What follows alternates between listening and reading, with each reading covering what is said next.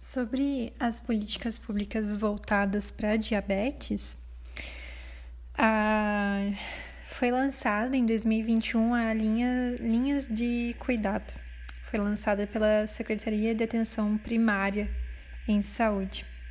O que, que seria essa linhas de cuidado? Seria com, teria o objetivo de orientar o serviço de saúde para que ele cumpra o papel de cuidado do paciente e de suas necessidades é uma estratégia que contribui para o fortalecimento da assistência, da promoção de saúde e da prevenção. E aí, o Linhas de Cuidado é uma plataforma interativa, tem mais ou menos 24 materiais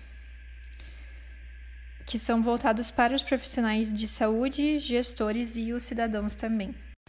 Os conteúdos eles padronizam a organização do atendimento e descrevem a trajetória que o paciente deve percorrer no SUS promovendo uma integração de ações e serviços, desde a unidade básica de saúde na atenção primária até os serviços mais especializados.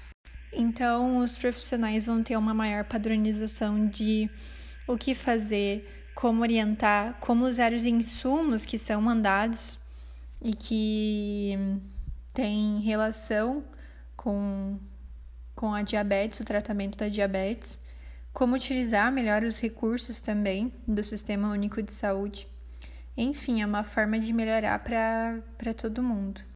E uma outra política pública foi em 2019, que ela foi sancionada, que é a Política Nacional de Prevenção do Diabetes e Assistência Integral à Pessoa Diabética. Ela prevê a realização de campanhas de divulgação e conscientização sobre a importância e a necessidade de medir regularmente os níveis glicêmicos e controlar eles. Fazem parte das diretrizes a universalidade, integralidade e equidade, a descentralização e a participação da sociedade na definição e no controle das ações dos serviços de saúde.